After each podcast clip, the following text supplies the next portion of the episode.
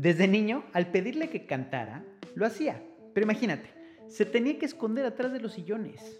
Hoy, 25 años después y una gran trayectoria artística, Héctor, al pararse en un escenario, se transforma y comunica a través del sentimiento. Él nos platica cómo esa timidez lo hizo tener eh, uno que otro error, pero hoy le ha permitido vivir sus grandes pasiones.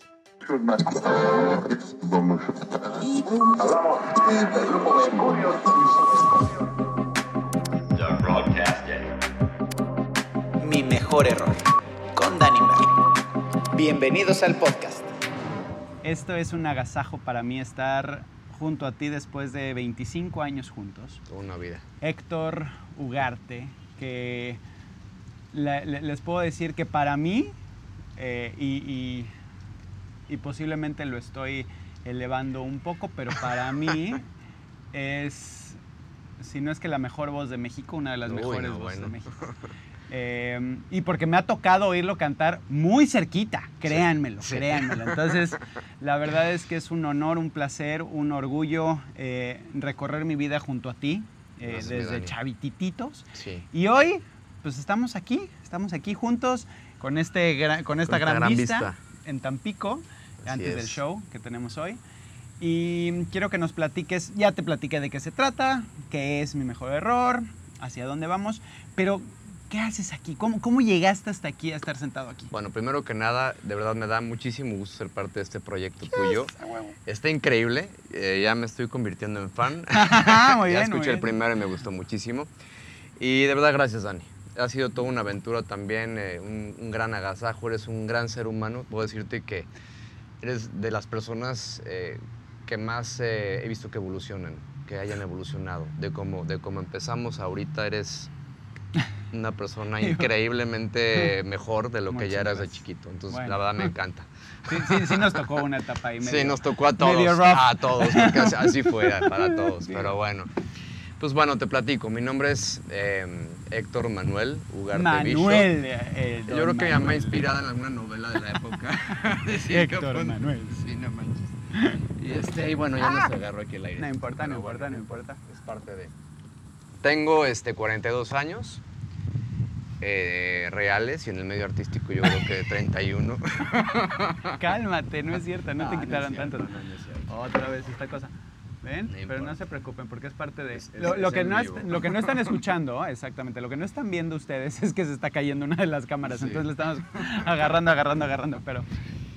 Bueno, 42 años. 42 años 42 reales. años reales, reales. ¿Tú cuántos tenías? Yo tenía, me bajaban como 3 años, ¿no? Dos, Nos bajaban 2, 3 años. ¿Por qué habrán hecho eso? Yo creo que era parte de la mercadotecnia del momento, ¿no? Era mucho eso, o sea, el rollo durar de... más tiempo. Pues no sé, yo creo que sí, para que te vieran chiquito. llegar a un mercado específico de más chavitos. Sí, pero la realidad es que tengo 42. Y Muy te cambiaron el nombre también, ¿te acuerdas? Pues nos querían poner diferentes nombres. ¿Cómo te querían poner? Gabo, hazme el favor. Gabo.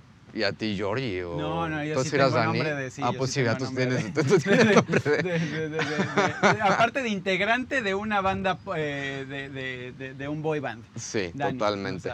pero Poncho me dijo que era Georgie. Bueno. No, Alfie. Alfie le quería poner ni sé, pero era un desastre. no nos dejamos. Eso estaba buenísimo. No nos, no nos dejamos, gracias a Dios.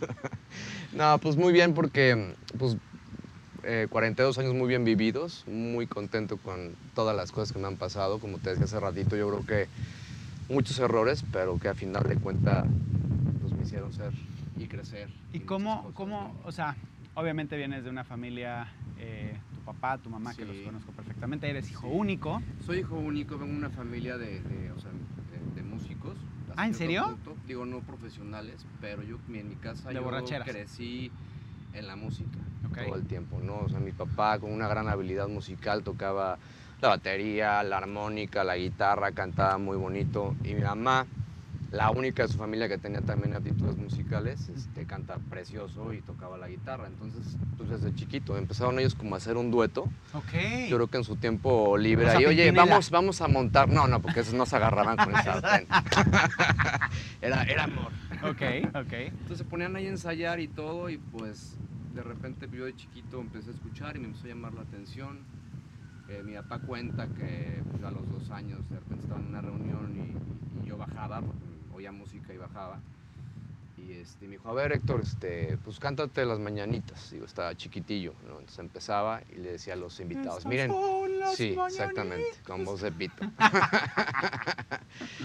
y le decía a los invitados, oigan, mira, man, a ver, le voy a cambiar el tono de la guitarra. Entonces lo cambiaba y yo entraba en el, en el nuevo tono. Entonces ahí fue cuando mis papás se dieron cuenta pues, que yo pues, cantaba y es tenía que tengo oído. Que decir algo, tengo que decir algo que está muy, muy cañón de Héctor. Tiene un oído. O sea, el cuate escucha perfectamente bien en el momento en el que te, te, te, sales de tono, en el que algo pasa, lo escucha perfecto. Y aparte lo mejor son sus caras. No, no, lo, no lo puedo evitar. No lo puedes evitar. Entonces, desde los dos desde chiquitito, dos, tres, años, sí. Entonces, pues mis, mis papás con, con, muchos eventos así de, de amigos y eso, y llevaban sus guitarras y cantaban y pues yo iba. Claro. O sea, chiquitito ahí en la cuna llevaban mis cosas. O sea, desde ahí ya te, te negraban. totalmente. Desde ahí, exactamente. empezó el tema con contratos. ¿sí? Pues sí, porque, o sea, empezaron dos y luego acabamos tres, porque yo me empecé a unir a ellos. De repente era, ay, pues que el niño cante, ¿no? Y, me ponían a cantar ahí.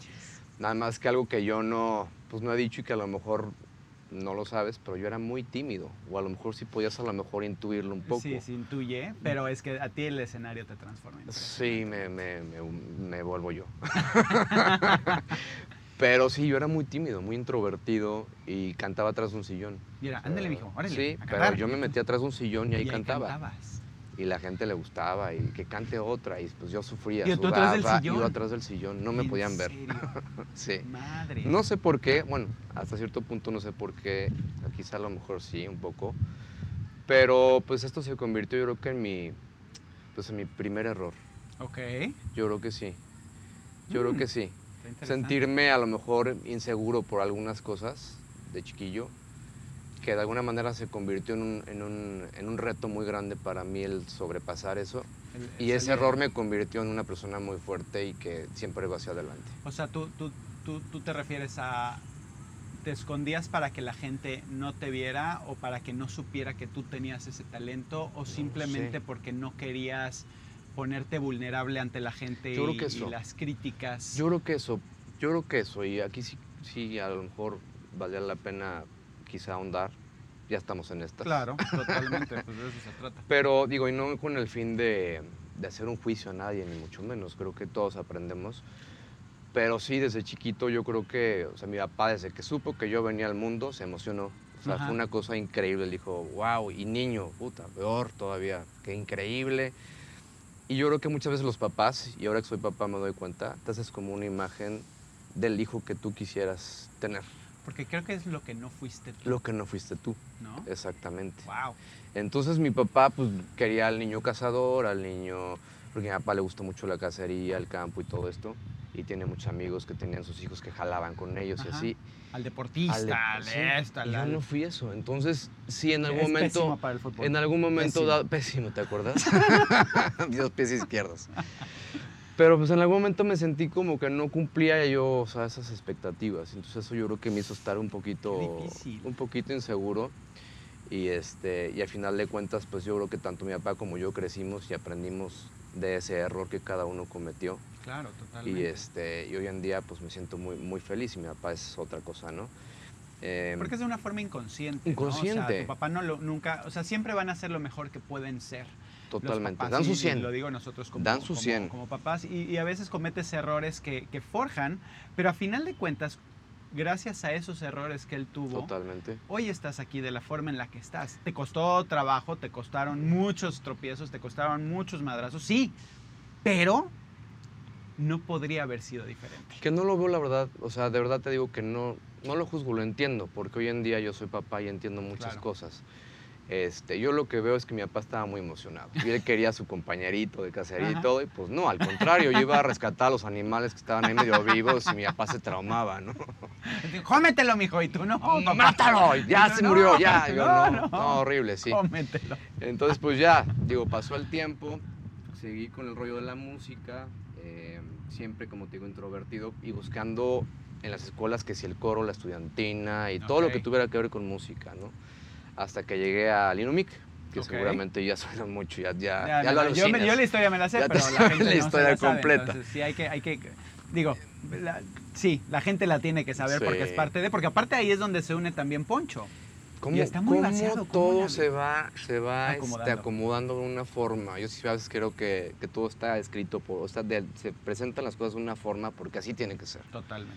Y la verdad para mí Mercurio fue, fue como que, o sea, ya estaba escrito para mí que tenía que estar. Porque yo creo que coincidimos todos, que no estuvimos digo, no, que no se escuche mal esto, pero no tuvimos que hacer una fila para una audición. Totalmente. O sea, de verdad que la vida nos dio la oportunidad, ¿no? Y así fue en mi caso. Yo supe que en, el Inumic había un grupo que se llamaba Espectáculo Musical antes de entrar. Sí estuviste en Espectáculo sí, Musical. Tú pero, sí Pero yo me enteré de esto desde antes de que estuviera yo en el Inumic. Ok. Entonces yo dije, yo quiero estar en el Inumic porque quiero estar en espectáculo musical. Ah, ok. Entonces viene de, al revés, no por la escuela, sino por el, por el espectáculo musical. Desde antes. O sea, yo en algún momento supe de ellos, vi videos y dijo, yo quiero estar ahí. Entonces cuando, cuando yo ya empieza el rollo de, hacer exámenes de admisión, yo dije, mamá, yo quiero estar en el Inumic. Entonces me acuerdo todavía perfectamente bien que estaba yo en el examen de admisión y yo los escuchaba ensayar a ellos, en, era un sábado. Ok. Y ensayaban ahí y yo decía, tengo que pasar esta madre porque yo quiero entrar ahí. Claro, esa era tu, ilusión, ese era tu por qué. Sí. Eh, oye, está totalmente, buenísimo. Totalmente, Entonces, pues ya, pancé el examen porque pancé. casi no pasó. y pues ya entré al espectáculo musical y sabes que yo creo que fue una muy buena experiencia porque ahí empecé a ser yo. O sea, todo este rollo que te digo, el primer error de haberme sentido yo un poquito como inseguro y esas cosas, aquí empecé yo como, como a agarrar fuerza y empezar a ser yo y a sentirme muy, muy cómodo con, con, con mis cosas, con la música. Eh, empecé a cantar con espectáculo musical y, y, ahí fue cuando me subí primero a un escenario y como que era toda la preparación, yo siento que la vida me estaba preparando para lo que venía. ¿No? O sea, y ponerme un reto, decir, a ver, de poquito en poco, pero vas a tener retos, ¿no? vas, a, vas a empezar con esto. Y sí, o sea, eran, eran, eran retos, o sea, yo sudaba cada vez que hacía una audición o algo, o sea, me ponía nervioso, pero lo pasaba. ¿Y hacían, hacían eh, obras musicales? Hacíamos obras musicales, pero sobre todo espectáculo musical era, no sé si has escuchado Viva la Gente, ¿no? Sí, sí. Más o menos es eso, tocábamos instrumentos, cantábamos, bailábamos y éramos un grupo de 60 chavos. O sea, y cantábamos a voces. Había un, o sea, dentro del espectáculo musical estaba el área de los músicos. Ok. Yo nada más cantaba y, bailaba ahí, ¿no? Entonces pues, fue muy padre, muy padre. Increíble. Y casualmente, este, de los solistas que estábamos ahí en ese grupo, habíamos cuatro que nos juntábamos mucho y era Paola Gómez, que actualmente es, es actriz de Mentiras. Mentiras. José Manuel López Velarde, que fue el que hizo Mentiras, es el creador de Mentiras. Y eh, María Eugenia Tucent, que es eh, hermana de Cecilia Tucent. Y yo. O sea, el que, que continuaron ese sueño y hoy te encuentras en camerinos y te encuentras en tu camino ya haciendo lo que era su pasión. Es que ves, te encuentras a gente desde, desde chicos y, te digo, todo está hilado. Es gente que ya va a estar contigo toda la vida. Toda la vida, de alguna u otra forma. Entonces, pues hicimos un grupo aparte que ensayábamos que llamaba Cuatro Estrofas. Me acuerdo perfecto. Y casualmente en el Inumic había mucha música y muchas cosas muy padres y nos invitó a la escuela a que hagamos un disquito a nivel escolar, los cuatro estrofas. Entonces, cuando yo estoy ahí grabando el disco, la persona que lo grabó era el esposo de la secretaria de Luis Dayano. Ok. O sea, todo muy entrambulicado ahí. Entonces, de repente agarro el cuate este y dijo, pues me gustan y voy a mandar el demo a Televisa. Entonces, un día estábamos ensayando en casa de Paola, me acuerdo muy bien eh, de nuestros ensayos y nos hablan de Televisa. Oigan, pues mañana en la tarde tienen cita en el foro no sé qué, porque ya están en valores juveniles. ¡No! sí. Esto, claro, pero, en pero no lo sabíamos. O sea, yo decía, bueno, ¿y por qué o cómo? ¿Por qué? Entonces ya luego nos habló Alejandro Carrera, que fue el, el, el, que nos conectó ahí. Pues, perdón, pero pues, le di el demo a mi esposa, mi esposa se lo llevó a Luis Llano y dijo, yo quiero a cuatro estrofas en valores juveniles. Ok. Entonces, pues ya de ahí cambió mi vida. Aparte viene una parte muy cañona, ahorita. Sí. Pero ahorita, la vas a platicar. Sí, sí, sí. Entonces, pues ahí te vamos a, Valores Juveniles. Todavía me acuerdo que llegamos ahí al, al, lugar este donde nos habían reunido todos los artistas que íbamos a participar. Y ahí fue el primer contacto que yo tuve con Cava y me busca la primera persona que yo vi fue a la de Melena Roja, a Daniela. Y padrísimo. La verdad fue una experiencia muy Nos hicimos muy amigos de ellos. Ya los conocí. compitieron. Sí. O sea, hace cuenta que durante todo el concurso no nos tocaba todavía. O sea, como que íbamos con otros, iban eliminando, eliminando, eliminando, hasta que la final fue Cava con cuatro estrofas. ¡No puede ser esto! Sí. Te cae. Increíble. Sí, increíble. Y pues bueno, era, muy, era un reto muy grande porque era a capela, no era con música lo que hacíamos nosotros. O sea, nos poníamos a espaldas al público y me acuerdo que María Mauque contaba, nos daban el tono y nos dábamos la vuelta y empezábamos a cantar a capela. Entonces fue, fue muy padre. Qué gran muy, muy experiencia. Padre. Y ahí conocimos a los Cabas y pues quedamos en segundo lugar, ellos en primero, nosotros en segundo. Porque ellos ya tenían un lanzamiento. Ya tenían un lanzamiento, realmente fue su lanzamiento de, lo que venía, Valores Juveniles.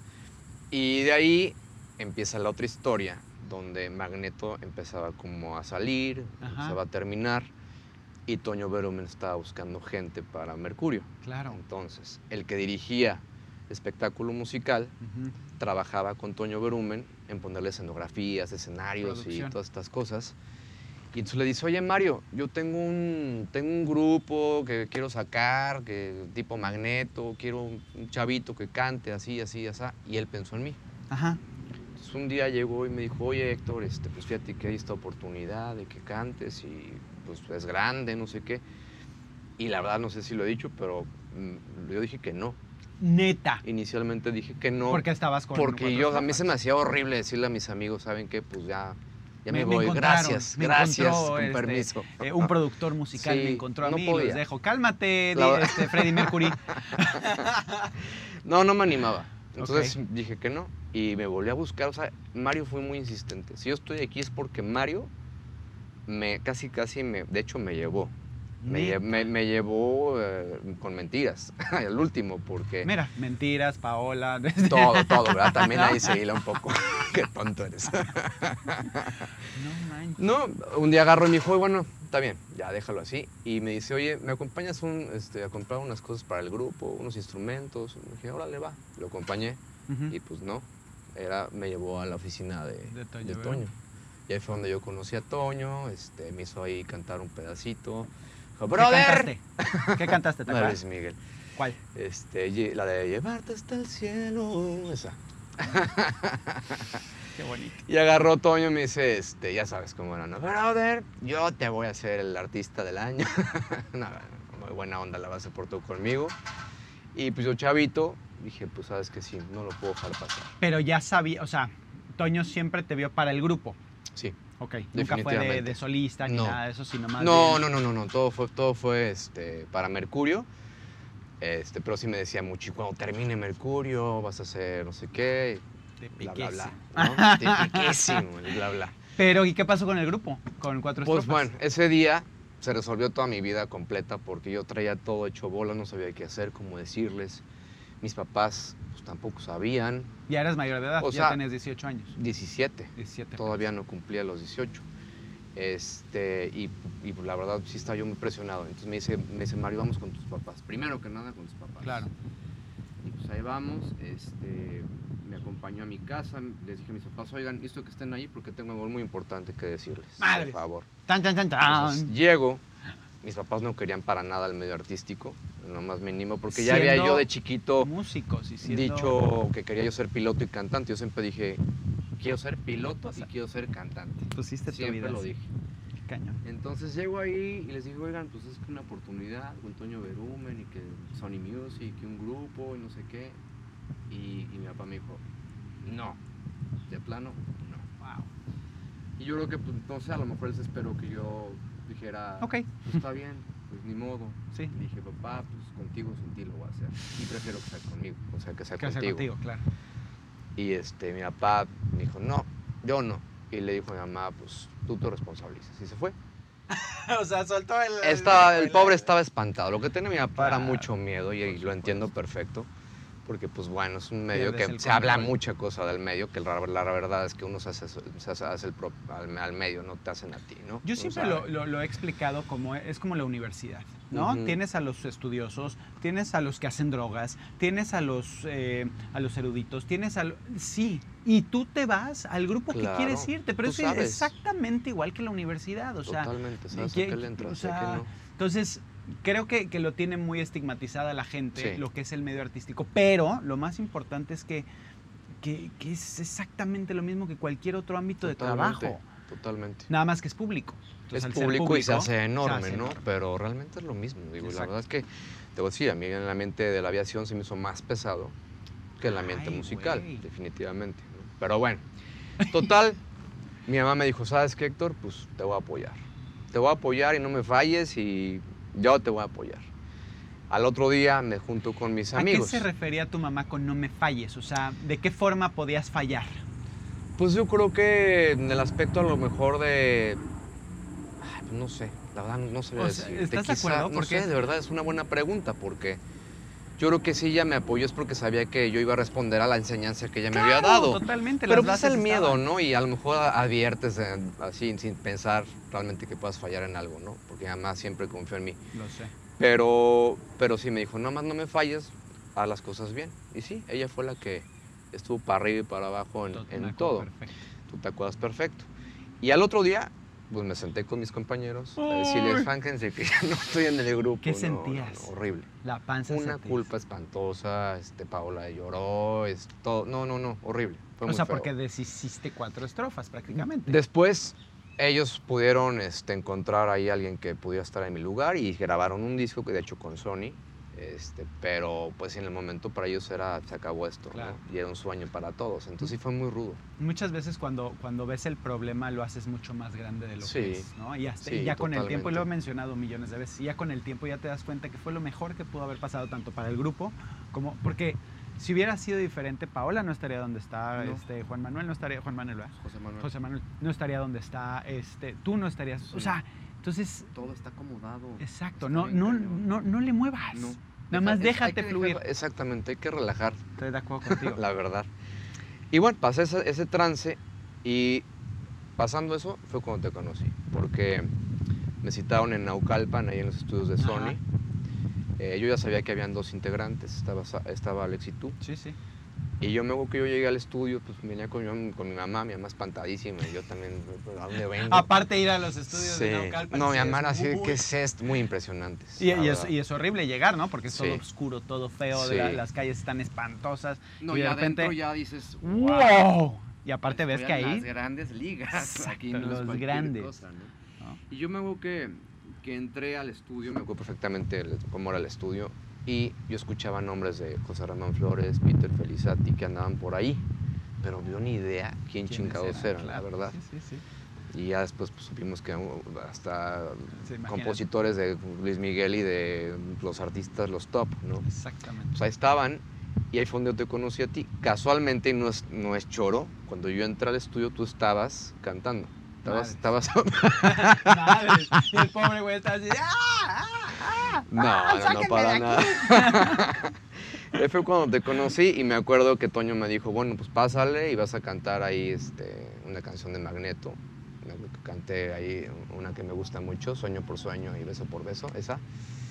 Y ya ahí pues nos cambió la vida, Dani, porque pues ya fue todo ¿En algún punto de la vida creíste que ibas a cantar sueño por sueño arriba del escenario junto a Magneto. No, jamás. Es que como, o sea, está cabrón la vida, ¿no? La neta.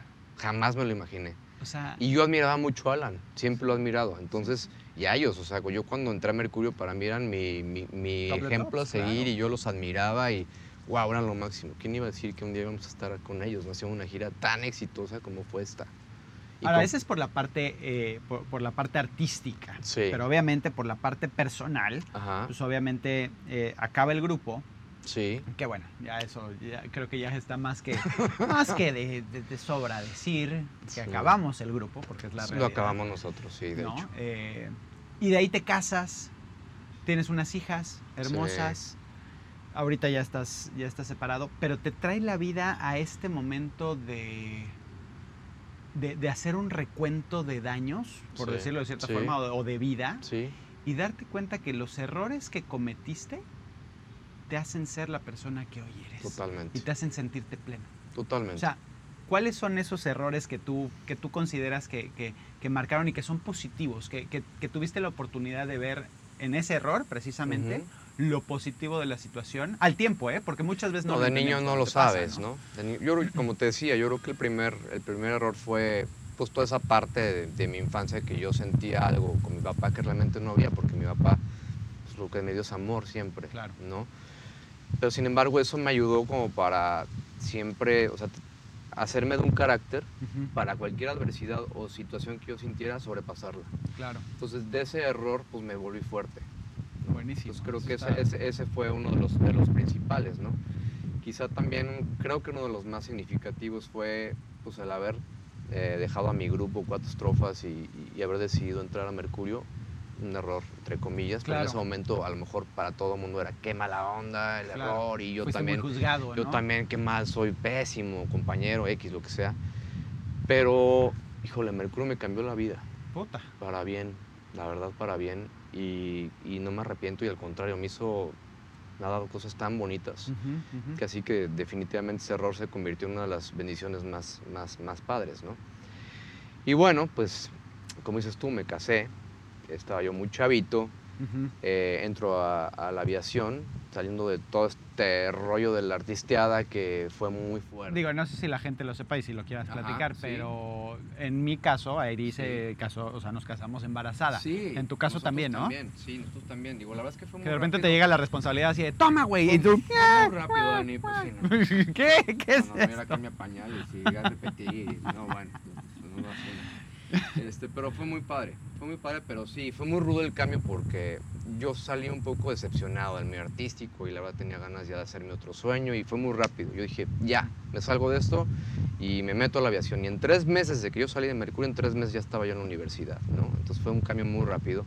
Drástico. Y no me di cuenta de la decisión que había yo tomado y de también lo que había dejado, mi sueño y la música, que es lo que a mí me, me, me hace sentirme vivo no la aviación.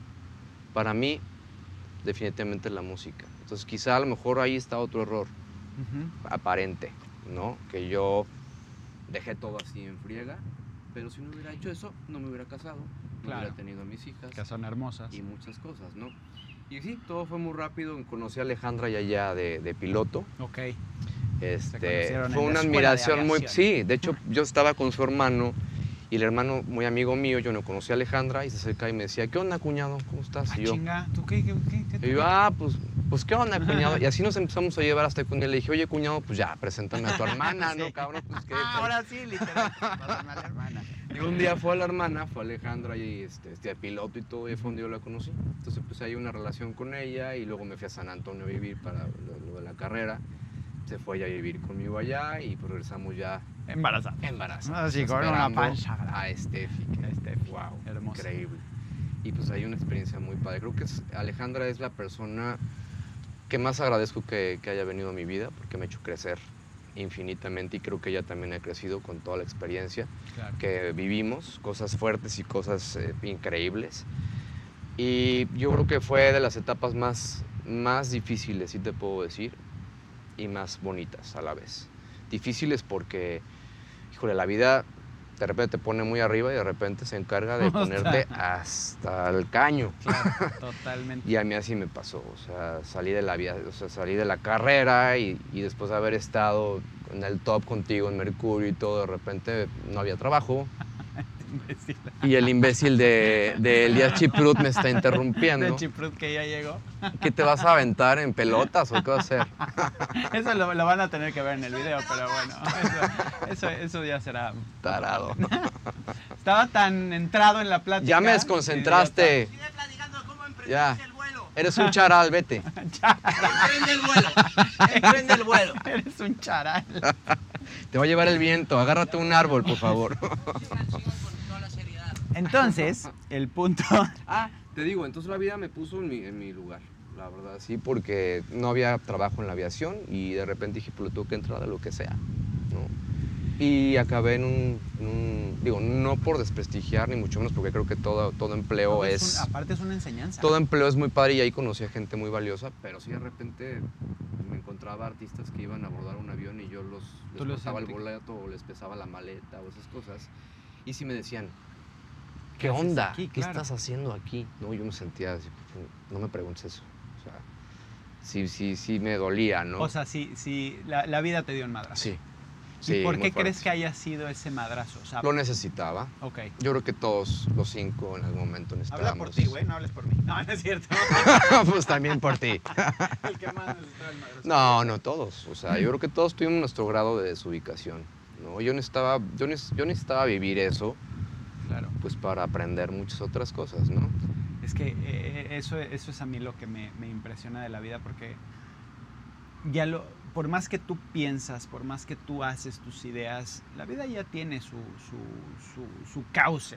Totalmente. Está en ti sacar lo mejor de esa oportunidad. Sí, Pero como en tu caso, ¿no? Pues te sentías demeritado, te sentías, este, pues, Comparado. hasta cierto punto un poco fracasado Sí. porque de estar acá.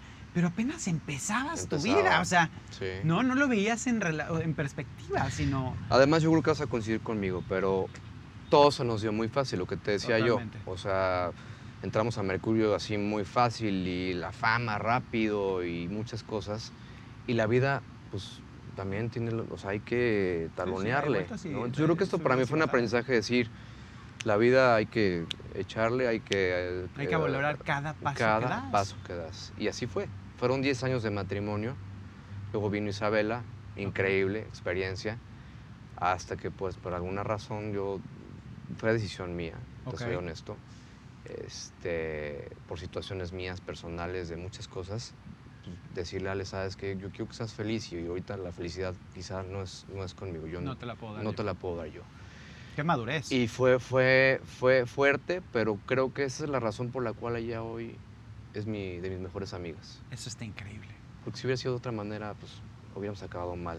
¿no? No, y fuiste muy sincero, ¿no? Y, Sí. y- y- y te, te pusiste vulnerable nuevamente y dijiste, Ale, por aquí no es. O sea, me Sí. siento así, de esta forma. Sí.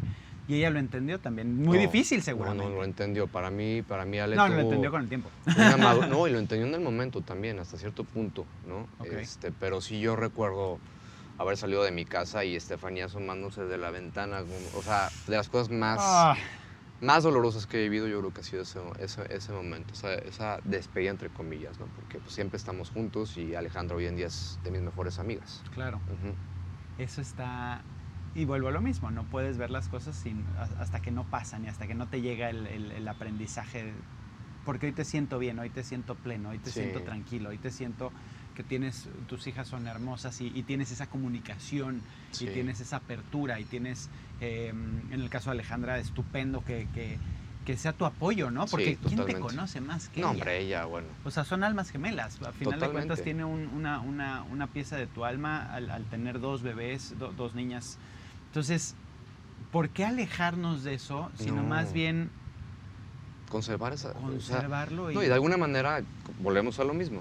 Llegó a mi vida, yo llegué a su vida porque teníamos que estar para crecer y para vivir muchas cosas. Y ahora somos papás de unas niñas hermosas y ella ha crecido mucho como persona y yo también, nos ayudamos. Steffi que tiene 17, casi 17. 18. Dice, Y ella es igual que Isabela, André. 10. Se llevan creo que un mes, una cosa Sí, así, no, André. acuerdo y- que yo me enteré de ti cuando ya iba a ser papá, yo también estaba en esas. Sí, sí. Pero nos dejamos de ver un buen. Ahora, hoy, sabiendo lo que sabes y, has, y, y- y- y- y lo que has vivido, ¿cuál sería tu, tu- tu recomendación con tus hijas? O sea, ya, ya ve- ve- ves, ves tu vida así como, como una, una película, ¿no? Y, ya puedes cortar esos pedazos y, hacer lo mejor de tu vida. Sí. ¿Qué, qué, qué sería la recomendación para tus hijas de decir, oye, no sé, Mira, yo creo que muchas veces cuando te pasan cosas, que dices, ¿por qué me pasó esto? Y te enojas y bien sabes que después dices, ah, ya sé por qué me pasó esto. bueno, bien sabes ya que estás maduro. Ya que estás Porque maduro, de lo chavos sabes. viene, o sea, cosas muy, muy graves y cosas, y el otro día lo platicábamos. Y no lo entiendes por qué. Claro. Pero piensas que es lo peor que te pudo lo peor, pasado. lo peor. Entonces yo creo que en esos casos es pues que relajen un poquito, que fluyan y que aprendan lo, lo más que puedan de esa experiencia porque seguramente en un futuro van a decir, me pasó por esto y lo volvería a vivir y lo repetiría porque así tenía que ser. ¿no? Totalmente. Tot- Aparte, Entonces- que- creo que la vida es así de clara, ¿no? cuando tú no aprendes algo, la vida te lo repite. Entonces, todos tus errores te los van a repetir, te los claro, van a repetir hasta, que aprendas. Que aprendas. Y a lo mejor, a veces, digo, hay personas que se van sin, sin, haber, sin, sin haber aprendido. Claro. Sí, sí, ya de la vida ya se cansó, ya, güey, no, ya llévate este güey mejor. ya mejor llévatelo, ya tráete a alguien más. No, el chiste sí es aprender. A veces es rudo, o sea, yo te puedo decir que cuando yo estaba ahí sin trabajo y con la niña recién nacida y tú decías, Dios, o sea, ¿en qué momento este, me pasó todo esto, no? Pero ya entendí por qué y estoy feliz de que haya sido así. O sea, realmente sí. Está cañón. Sí. Son, son cosas increíbles y la verdad es que podemos rascarle 200 horas más, porque una vida no se puede platicar en 40 minutos, pero lo que sí es importante es, es dejar esa... Yo siempre he creído que todos tenemos una historia que contar, seas artista, seas este, jardinero, seas lo que sea, tú tienes una historia y tú tienes tu forma de ver las cosas. Entonces, cuando escuchas estas, em, estas conversaciones, estas pláticas, y de repente dices, ay, es que yo también embaracé a mi, a mi esposa. empiezan a salir, ¿no? Y empiezan a salir las, las cosas que, te, que, que, sientes complicidad con la otra persona, empiezas a entender más. Y esa es la idea de este podcast y esa es la, la, la, razón por la cual lo, lo, creamos. Sí. De verdad, para mí es un honor tenerte en mi vida. lo, lo repito, estoy feliz de la vida de, de que ahora, años después, nos ponga la, vida en esta posición de estar en el escenario, de, estar compartiendo emociones tan profundas y, con tu esencia que, es una esencia de amor, de, humildad, porque eso, eso es lo que representas para mí. Y sin duda, eh, lo repito, una de las voces más increíbles que he escuchado. Muchísimas ahí viene alguien más. Ay, no. Este sí, este sí, por, este sí por más que le soplen no se va. Este es como un plomo, es como un plomo. Este sí. Ah, Rodrigo.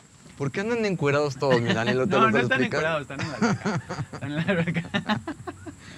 Pero bueno, al final de cuentas, eh, muchísimas gracias. Al contrario, mi Dani. Eh, ya, ya te ya te platicaré cómo va avanzando esto, pero lo, importante es que viene desde el corazón y viene con toda la intención de, eh, de ser mejores seres humanos y de inspirar.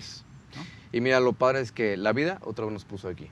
Tú estabas en un camino muy diferente, yo estaba volando, en la vida pensé. Literal. Y estoy feliz de, que, de que se dé así y lo estoy disfrutando muchísimo a tu lado, una vez más. Te quiero mucho. Eh, yo también. Gracias. Muchísimas gracias. Vámonos.